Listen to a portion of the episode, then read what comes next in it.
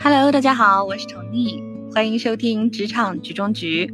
那么今天我们来说知己知彼，有的放矢的第三种方法，不要暴露自己的弱点。欢迎大家点赞评论与我进行互动。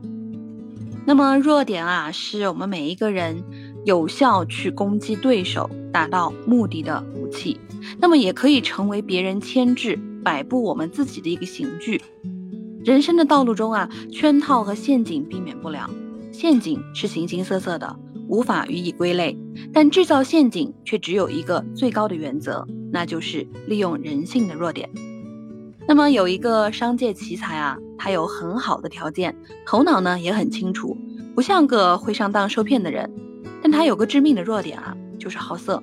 年轻的时候呢，常换女朋友，即使结婚了，也不忘寻花问柳，看到漂亮的女同事啊，就想一亲芳泽。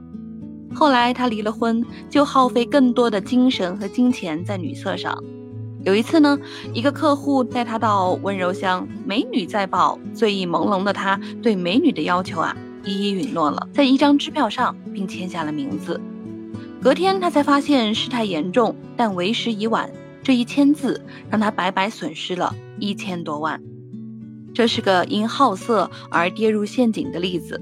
一看到美色就会丧失理智。飞蛾扑火，结果被人利用，铸成了大错。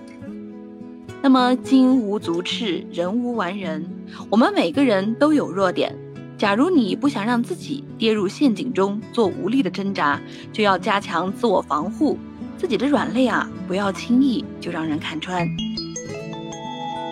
你的弱点可能是金钱，一听说有钱可赚，不管三七二十一啊，就立马昏了头，根本不考虑会不会有后遗症。会不会有风险？这样啊，就很可能会落入他人的圈套，吞下了小饵，吐出自己的血汗钱，损失惨重。那么名誉呢，也可能是你的弱点。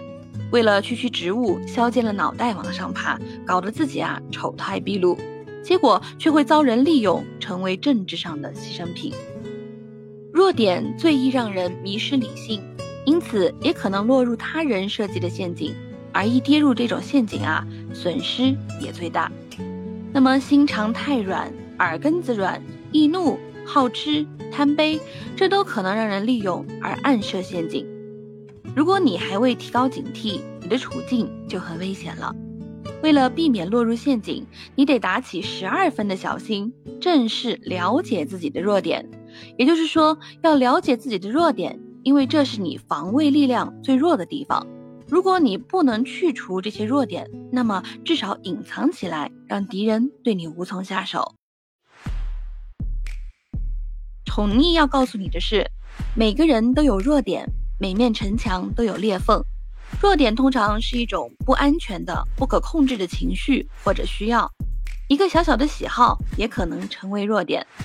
不管是哪一种情况，一旦找到这个弱点，它就有可能成为牵制你长处和优点的工具。